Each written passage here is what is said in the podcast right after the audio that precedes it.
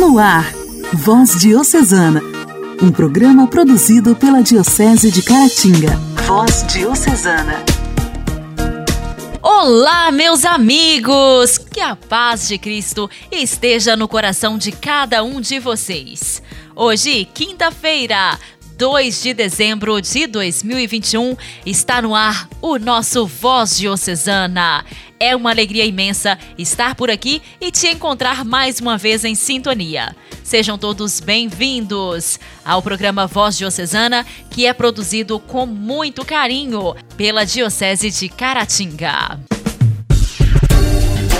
Voz Diocesana. Voz Diocesana. Um programa produzido pela Diocese de Caratinga. Hoje, dia 2 de dezembro, celebramos o dia de São Silvério Papa. Uma homenagem àquele que era calmo, sereno e ao mesmo tempo bondoso com as pessoas à sua volta. Silvério nasceu em Frosinone, na Campânia, na Itália. Existem alguns escritos que afirmam que Silvério foi sucessor do seu próprio pai, mas na verdade a história não é bem assim.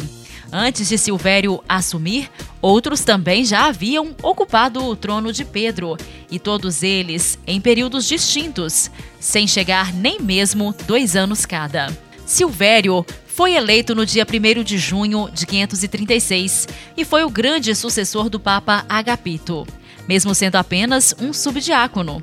Quando, enfim, assumiu o trono de Pedro, foi simplesmente um dos mais valentes defensores do cristianismo, pois chegou a enfrentar até mesmo a imperatriz Teodora.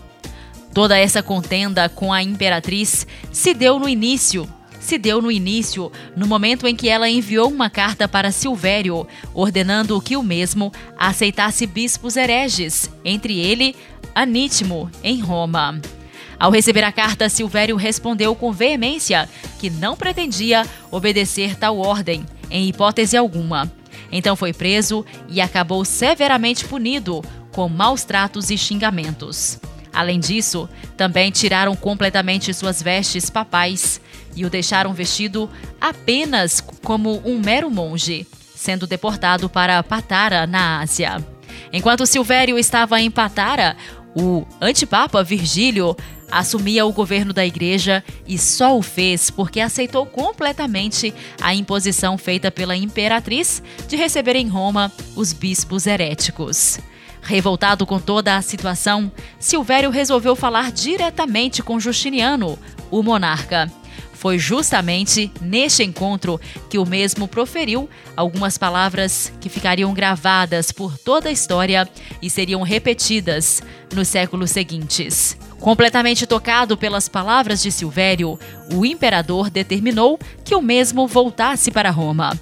Mas Teodora continuou com todas as suas armações. E pouco tempo depois, ele já estava sendo enviado à ilha de Palmaria, Onde sofreu um exílio ainda pior do que o anterior. Justiniano novamente deferiu a ordem para que ele voltasse para Roma. Mas o Papa preferiu terminar todo este grande problema e abdicou no dia 11 de novembro de 537. Passando muita fome, morreu pouco tempo depois, no dia 2 de dezembro do mesmo ano em que abdicou. Totalmente ao contrário dos outros papas, o corpo de Silvério não voltou para Roma, pois foi deixado naquela mesma ilha, onde a sua sepultura acabou tornando-se um local de graças e peregrinação. O São Silvério Papa é extremamente venerado no dia de sua morte, mas durante todo o ano também recebe visitas de fiéis que admiram e reconhecem toda a sua santidade e principalmente a sua luta pela fé. Se muitas pessoas não davam a mínima credibilidade para o Santo Papa, com certeza isso mudou completamente desde a data da sua morte, pois nos ensinou persistência, devoção, confiança. Até os dias de hoje, devemos prestar homenagens a São Silvério Papa. São Silvério Papa, rogai por nós. A alegria do Evangelho. Evangelho.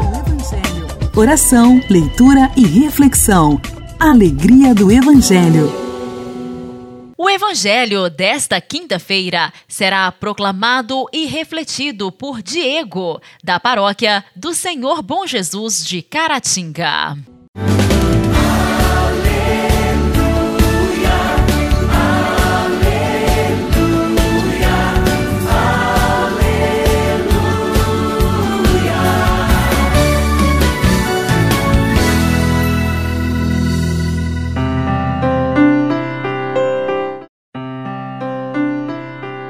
Louvado seja nosso Senhor Jesus Cristo, para sempre seja louvado.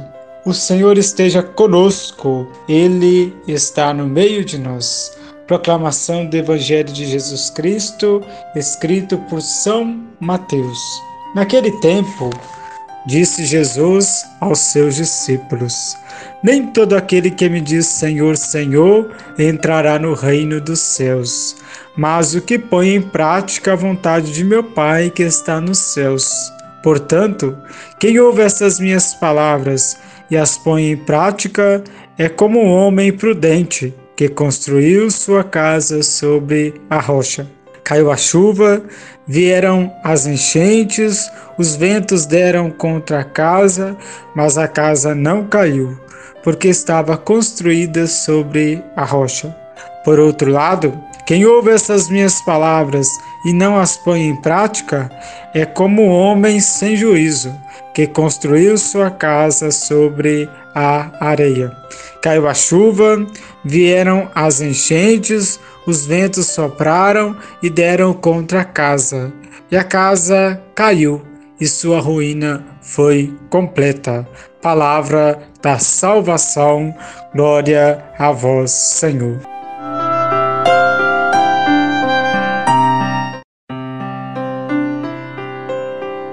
Meu irmão, minha irmã, caríssimo ouvinte.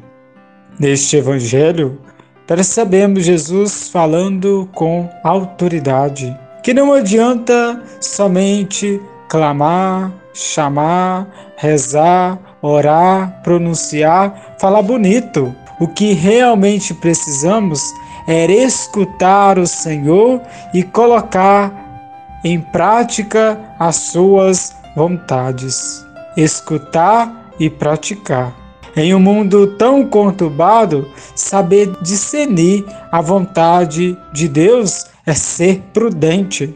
Quando construímos nossa casa sobre a rocha, pode e virão muitos problemas, porém a nossa fé estará firme, nada nos abalará.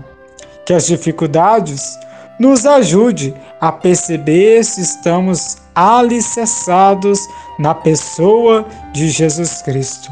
Meu irmão, minha irmã, que sejamos testemunhos vivos da fé professada.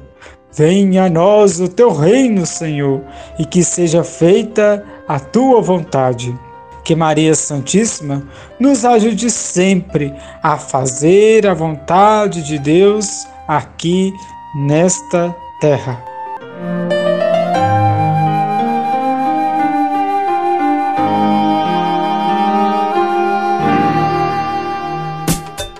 Diálogo Cristão.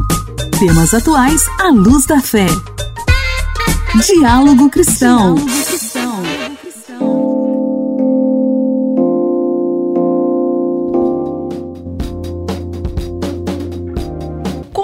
proximidade da segunda celebração mais importante para o cristianismo, as ruas, igrejas, casas e diversos outros lugares vão ganhando as cores e os símbolos do Natal.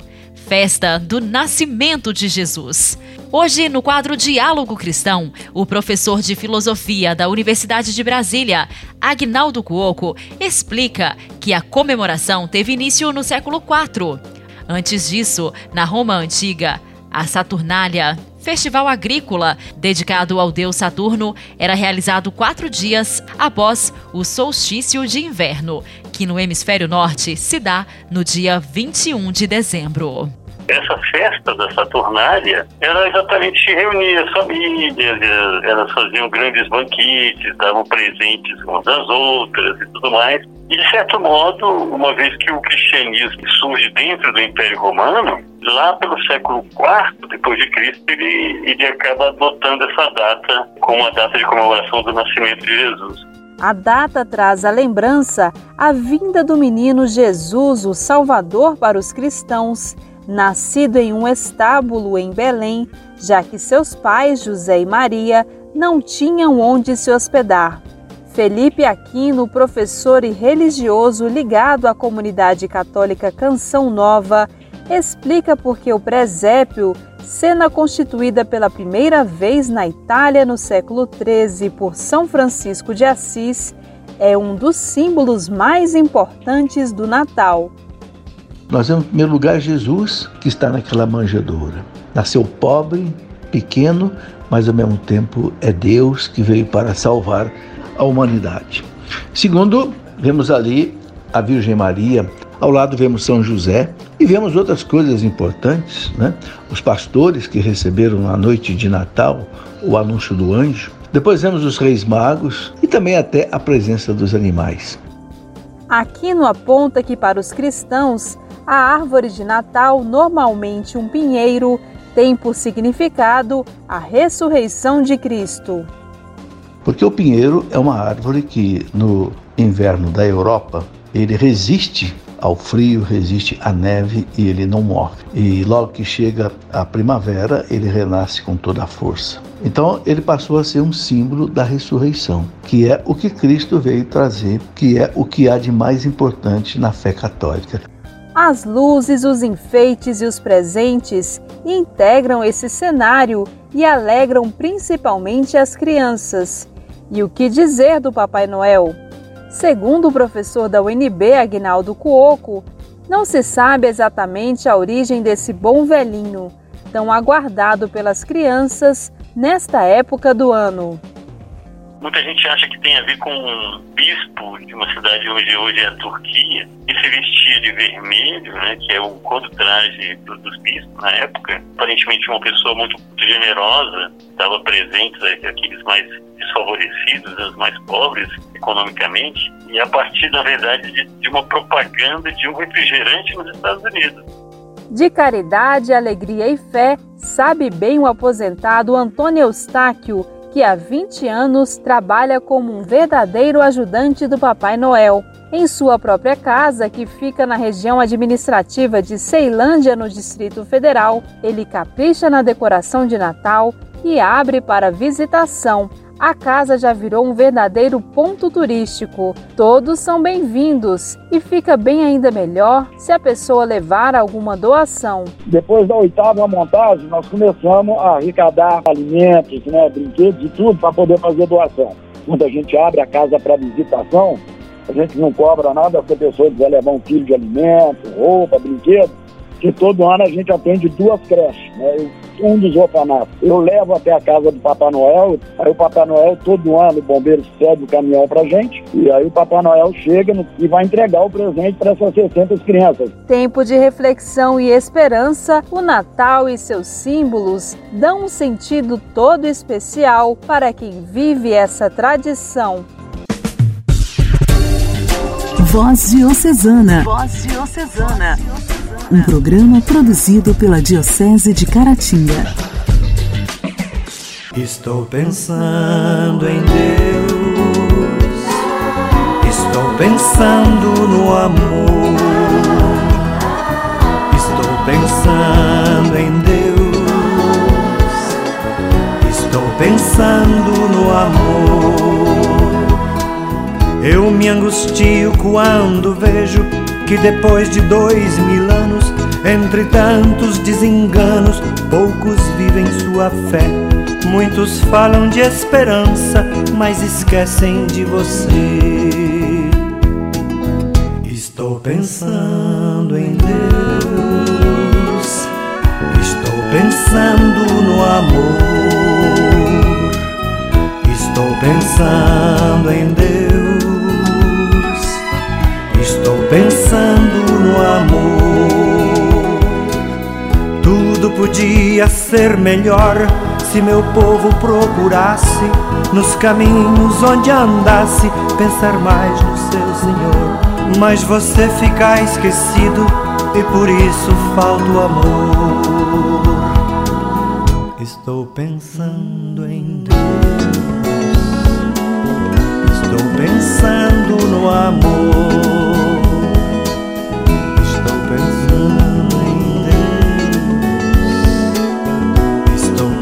pensando no amor. Tudo seria bem melhor se o Natal não fosse um dia, e se as mães fossem Maria, e se os pais fossem José, e se os filhos parecessem com Jesus de Nazaré.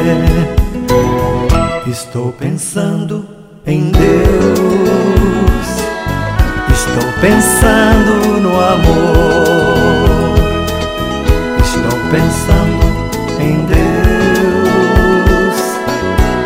pensando no amor. Estou pensando em Deus. Estou pensando no amor.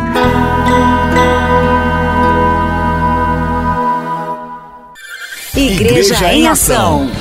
Formação, CNBB, notícias, Vaticano, diocese, não paróquia, troco a minha Igreja fé. em Ação. Igreja em Ação. Ser uma igreja sinodal é sentir que somos um povo, que estamos unidos àqueles com quem caminhamos dia após dia e que nos esperam na casa do Pai.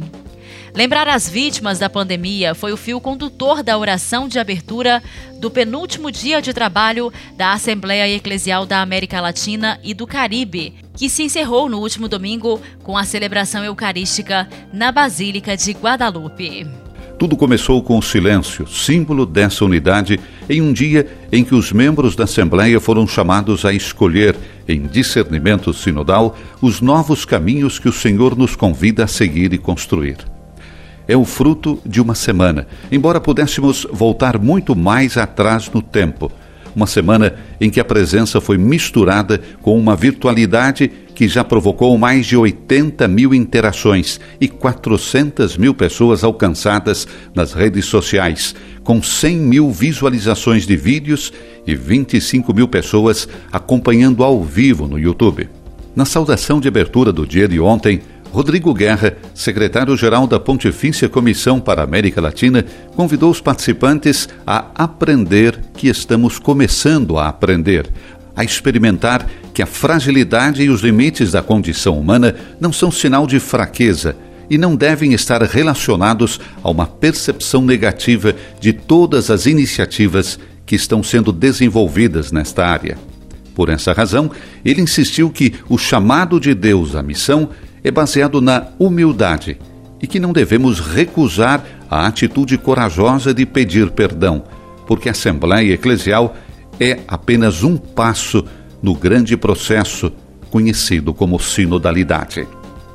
A sinodalidade da Igreja foi o tema da última reflexão da Assembleia, desta vez com duas vozes, Rafael Luciane e Maria Dolores Palência, que afirmaram ver na América Latina sinais emergentes de um novo modelo eclesial em chave sinodal, nas palavras da religiosa mexicana. A conversão e a escuta aparecem como elementos que devem estar presentes, buscando chegar a um consenso, a relações horizontais fundadas na dignidade batismal e no sacerdócio comum de todos os fiéis. O objetivo é superar relações desiguais de superioridade e subordinação, características do clericalismo, e apostar na necessidade recíproca e trabalhar juntos para tomar decisões pastorais, o que é algo que se traduz efetivamente em mudanças concretas que ajudam a superar o atual modelo institucional clerical. O que deve prevalecer o povo de Deus, buscando novas e diversas formas de viver a autoridade e de tomar decisões. Os oradores afirmaram que esta Assembleia Eclesial conduzirá a uma autêntica sinodalização de toda a Igreja. Como todos os dias, a coletiva de imprensa, que na sexta-feira contou com a presença do cardeal Marco Elê, da jornalista Lisandra Chaves, do padre Venâncio Muangi e da irmã Blanca Farias, foi um momento de troca de informações com jornalistas para definir o que esta Assembleia está sendo considerado como uma iniciativa que quer promover um caminho conjunto em todos os níveis da Igreja, nas palavras do cardeal, que também a vê como uma experiência de fé, uma experiência de Deus, ou como um exemplo para a Igreja Universal que nos envolve em viver com responsabilidade e compromisso o dom e a tarefa de sermos discípulos missionários, de acordo com a irmã Karina foram abordadas questões relacionadas ao papel da mulher na igreja, a sinodalidade, os migrantes, a realidade das pessoas de ascendência africana e sua relação com a igreja. Também a questão do abuso e o que está sendo feito na Costa Rica, onde Lisandra Chaves faz parte da comissão de proteção. Nessa igreja sinodal, o prefeito da congregação para os bispos defendeu estruturas de consulta e insistiu que não existe o povo de Deus em uma igreja hierárquica. A hierarquia faz parte do povo de Deus e que os bispos devem comportar-se como fiéis, em fraternidade com todos. Mais uma vez, os testemunhos dos membros da Assembleia que fizeram parte dos trabalhos das tardes ao longo da semana merecem ser mencionados. Esses testemunhos podem ser vistos como um impulso, mostrando que há pessoas que estão dispostas a dar suas vidas para tornar esta igreja sinodal uma realidade.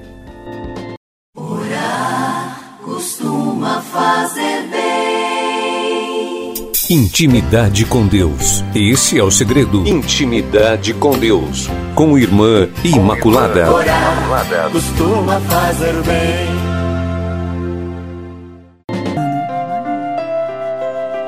Meu irmão, minha irmã, hoje, dia 2 de dezembro, último mês do ano 2021.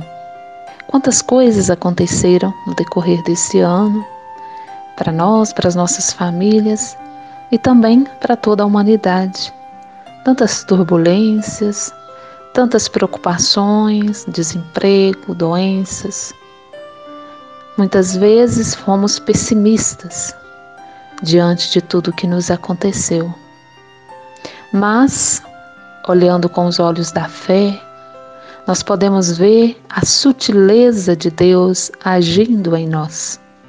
Ele que fala no silêncio, que fala nas pequenas coisas, nos pequenos gestos, ele esteve sempre presente conosco, sempre nos sustentando, nos amparando, nos orientando, estendendo a sua mão para que a gente não caísse. É momento, o último mês do ano, é um momento de olhar para trás, fazer uma revisão da minha vida, de tudo que eu fiz, o que eu poderia ter feito melhor, buscar a cada dia essa presença de Deus, buscar essa sabedoria que vem de Deus, sabendo que o grande é aquele que se sente pequeno. É aquele que se coloca na presença de Deus como uma criatura necessitada do seu amor. Nós sabemos que mesmo a montanha mais alta, ela tem seu cume. A beleza e a grandeza do ser humano é colocar Deus na sua vida, na sua caminhada, sabendo que ele sozinho nada é capaz.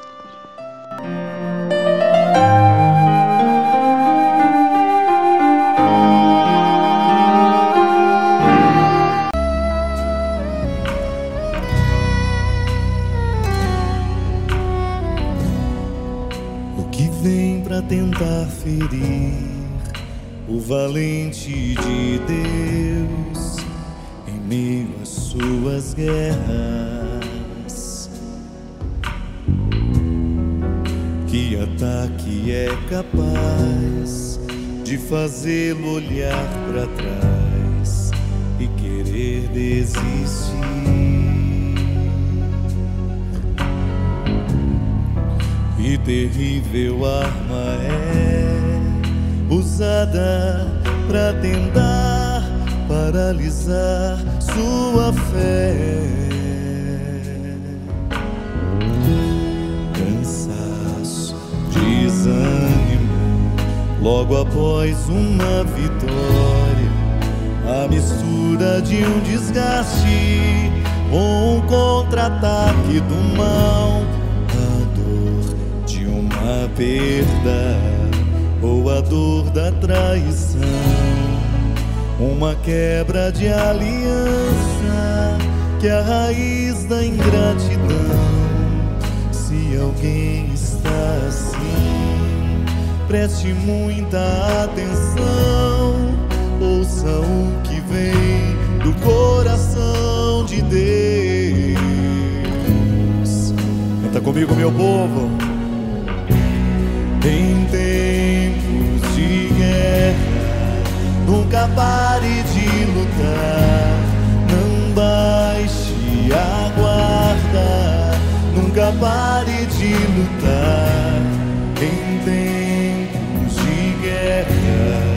Nunca pare de adorar, libera a palavra, profetiza sem parar. O escape, o descanso, a cura, recompensa vem sem demora. O escape, o descanso, a cura, recompensa vem. Sem demora, o escape, o descanso, a cura, recompensa vem. Sem demora, o escape, o descanso, a cura, recompensa vem.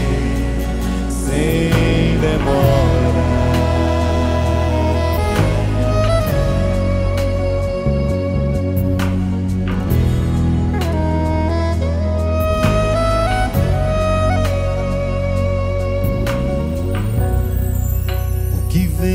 Tentar ferir o valente de Deus em meio às suas guerras.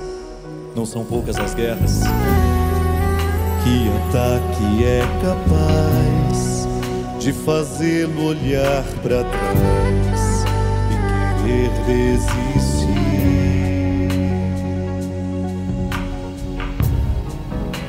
Terrível arma é usada para tentar paralisar sua fé. Cansaço, desânimo, logo após uma vitória, a mistura de um desgaste ou um contra-ataque do mal perda ou a dor da traição, uma quebra de aliança que é a raiz da ingratidão. Se alguém está assim, preste muita atenção, ouça o que vem do coração de Deus.